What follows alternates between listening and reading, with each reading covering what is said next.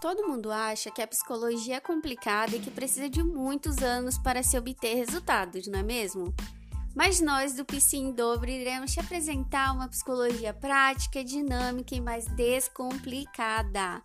Iremos falar sobre diversos temas do dia a dia para te ajudar com várias dicas e reflexões. Seja bem-vindo ao seu podcast sobre saúde mental e aproveite cada episódio.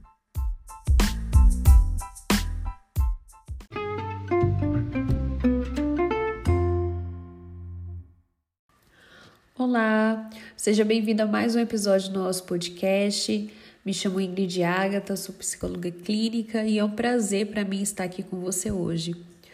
Não teremos a companhia da Anne, mas com certeza na próxima semana ela nos dará essa honra.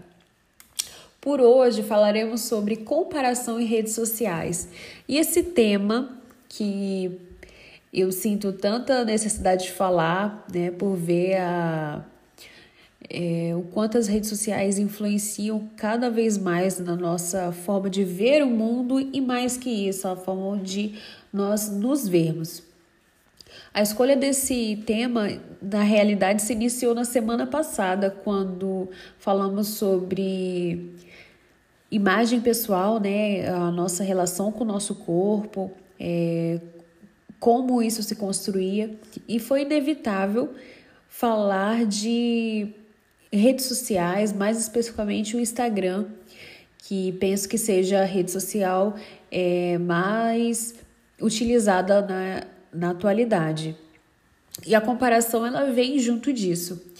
E quem não está na internet, né, gente? As redes sociais têm feito cada vez mais parte de nossas vidas e os motivos são inúmeros. Mas esses motivos transitam principalmente entre ver e ser visto. É, nós naturalmente acompanhamos pessoas queridas, acompanhamos traba o trabalho de pessoas queridas e também nos expomos, né? Compartilhamos os nossos momentos, é, o que nós entendemos ser significativo. Mas de que forma isso tem nos afetado? Será que nós estamos, a partir dessa vivência virtual, nos comparando? Foi realizado um estudo é, em que dizia que a medida saudável para navegação no Instagram, mais especificamente, é de 30 minutos diários. A partir de, dessa, dessa, desse tempo, as pessoas começam a se comparar uma com as outras. E, mas assim, quem passa 30 minutos no Instagram? E eu com certeza, inclusive estou passando por uma, um processo de reabilitação, né? Por estar diminuindo a quantidade de tempo que passo na internet. É, eu comecei a mon me monitorar e fiquei assustada ao perceber que eu é, dedicava uma quantidade muito significativa do meu tempo para a rede social. E assim, curiosamente, foi feita uma pesquisa que relacionava é, depressão e, e ansiedade com o Instagram lá no Canadá e com base no, em dados de 10 mil adolescentes de 14 anos, o levantamento revelou que entre o que, que passam mais de 5 horas por dia nas redes, redes sociais, o percentual de sintomas de depressão cresce 50% para meninas e 35% para os meninos. Mesmo entre os que passam 3 horas, há uma elevação de sintomas de 26% para elas e 21% para eles. E a partir disso, várias perguntas vêm à minha mente. Por que será que isso acontece? Que tipo de gatilho o Instagram nos proporciona? Será que eu já me comparei com alguém nessa rede social? Porque eu, particularmente, passo mais que 30 minutos no Instagram. E se o estudo diz que um tempo maior que esse é prejudicial para a saúde mental, né? Por estimular a comparação, eu acredito. Já começo, inclusive, a pensar com quem me comparei, por que me comparei? Porque eu, naquele minuto eu esqueci que as pessoas nas redes sociais postam os seus melhores momentos, é, compartilham as suas conquistas e não aqueles dias em que estão deprimidas, em que não se sentem suficientes, aqueles dias em que é difícil sair da cama e ir lá fora matar um leão, né? E quando isso acontece, esquecemos que os outros são só pessoas e pessoas possuem inseguranças, pessoas possuem fragilidades, né? Quando nos comparamos, colocamos os, os outros em um patamar é, ideal, né? E uma coisa que me chama muita atenção é que normalmente a comparação ela é realizada justamente nos tópicos em que temos algum déficit, onde nós não nos sentimos assim tão bons, né? O que jogo é esse em que nós já saímos na desvantagem? Mas a comparação ela é realizada de uma forma tão, tão, tão perfeitinha que nós não percebemos isso quando acontece. Percebemos depois se dedicarmos algum tempo para racionalizar todos os pensamentos que tivemos ao ter contato com aquela determinada situação. Aqui, a internet. E a internet depende muito das pessoas que você vai seguir, do conteúdo que você vai consumir.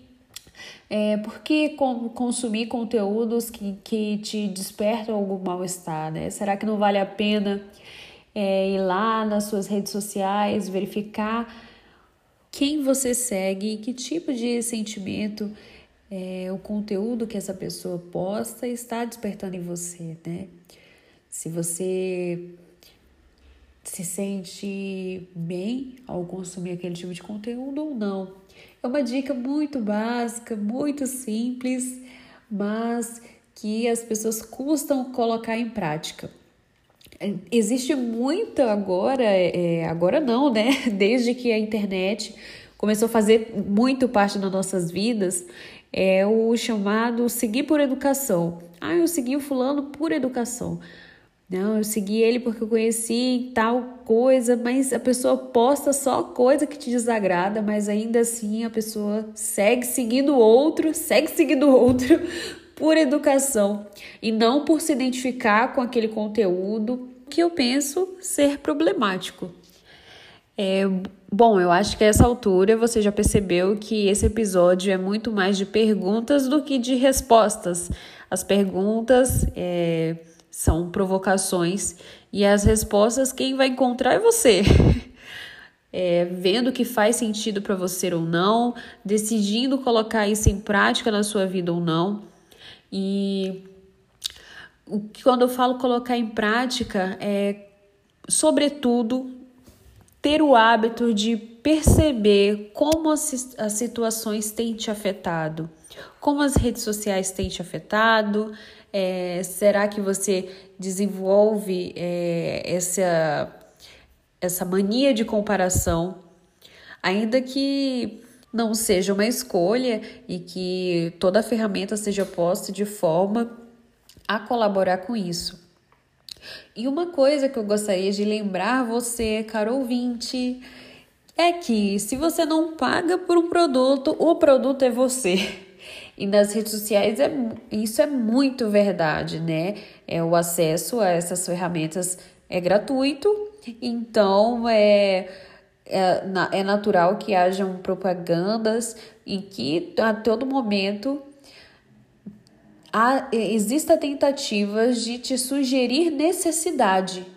Então, é a necessidade de, ainda lembrando um pouco do episódio anterior, de se encaixar em determinado padrão estético, é a necessidade de é, realizar tal viagem, é a necessidade de conquistar determinado status social. Uma coisa, uma curiosidade que lembrei agora é que existe um site que faz um compilado de, das fotos mais tiradas em locais turísticos sugerindo que existem uma categoria de, de turismo que é baseada no Instagram, a partir do, do contato com aquelas fotos maravilhosas. É, o indivíduo tem o desejo de ir para o mesmo local realizar, reproduzir aquela aquele feito, né, aquela realização que ali na rede social ele observa que fulano de tal realizou, né? E o que isso nos mostra como o, o Instagram, as redes sociais colaboram para fomentar o consumo. E, uma, e lembrando de uma, uma coisa assim que se relaciona com isso também, é que quem nunca viu aquelas, aquelas fotos de expectativa versus realidade, né? Expectativa. Aí vai uma, uma situação que eu vivi. Viajei para o Rio de Janeiro e a minha expectativa estava altíssima. Eu olhava as, as fotos das pessoas no Cristo Redentor e falava, cara, eu vou conhecer, vou chegar lá e o céu vai estar tá maravilhoso, vai ser tudo lindo. Só que nas imagens da internet que eu via na época, as pessoas estavam sempre sozinhas e o céu estava limpo e tudo tava, e tudo estava maravilhoso. Gente, quando eu cheguei lá, foi um dia super nublado, tava lotado. E assim, eu me vi no expectativa versus realidade. Mas eu postei é, a foto do céu nublado e tudo lotado? Não, eu fiquei lá esperando um bom tempo para o céu abrir, eu ter uma melhor visão, para registrar o momento e depois, eventualmente, postar nas redes sociais, colaborando para essa questão da comparação.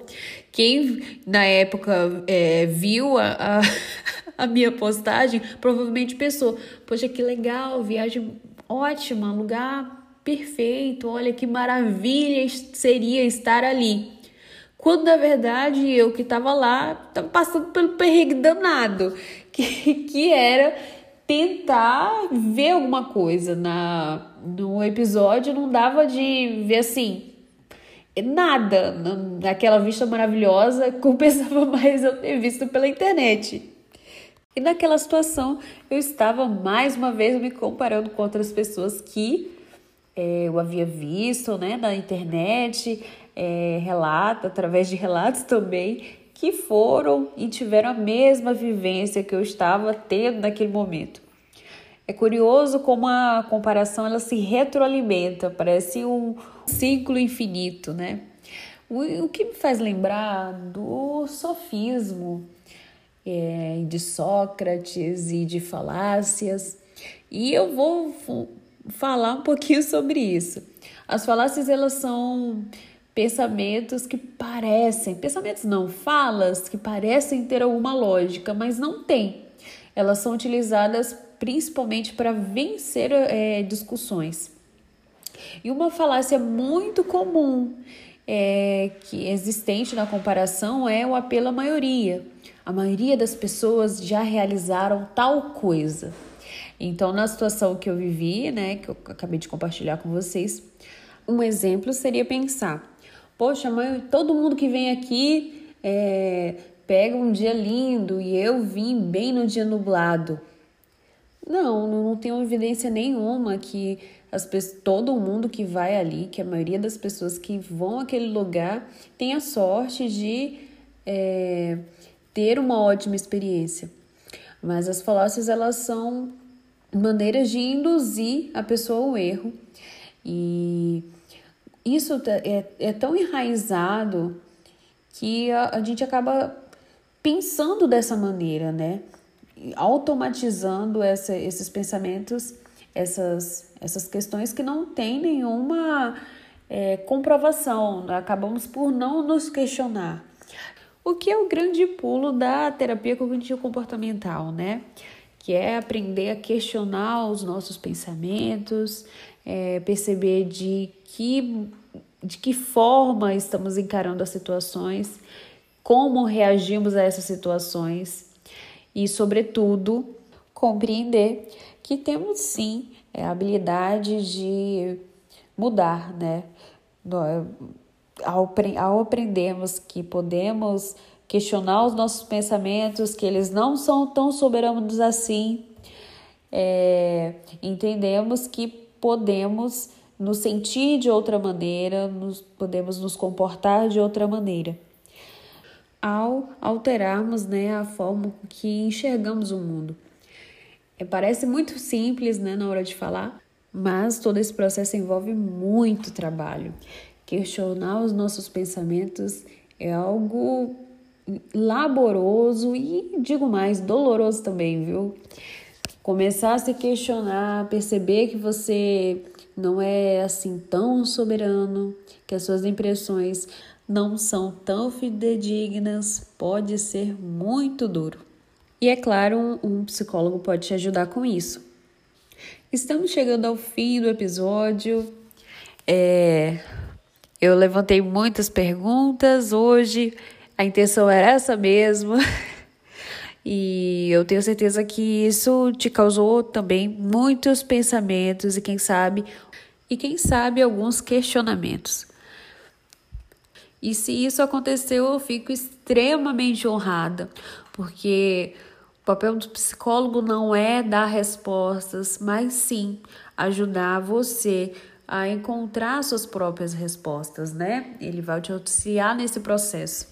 Então, se isso aconteceu, eu cumpri o meu papel.